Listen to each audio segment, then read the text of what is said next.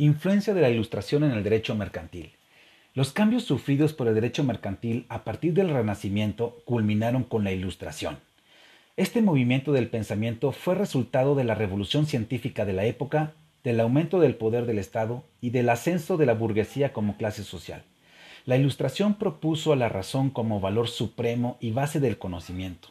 La tradición y la religión perdieron legitimidad como fuente del conocimiento y eje de la realidad social, económica y política. Por otro lado, se exaltaron la libertad y la igualdad.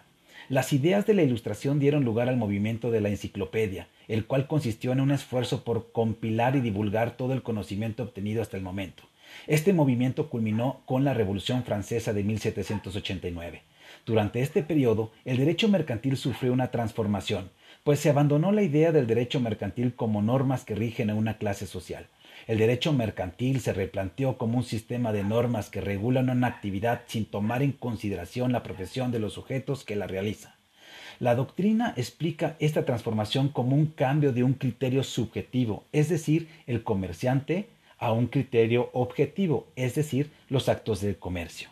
En cuanto a la forma, el derecho mercantil también sufrió cambios, pues, al igual que con la enciclopedia se elaboraron códigos de normas en un esfuerzo por sistematizar la legislación por materia y reunirlas en un solo ordenamiento. Siguiendo estas ideas, Napoleón expidió los Códigos Civil de 1804, Mercantil de 1807, de Procedimientos Penales de 1808 y Penal de 1810. A raíz de las invasiones napoleónicas a gran parte del territorio europeo, se impuso el modelo de codificación del derecho en gran parte de Europa. Estas, a su vez, transmitieron el modelo napoleónico a sus colonias.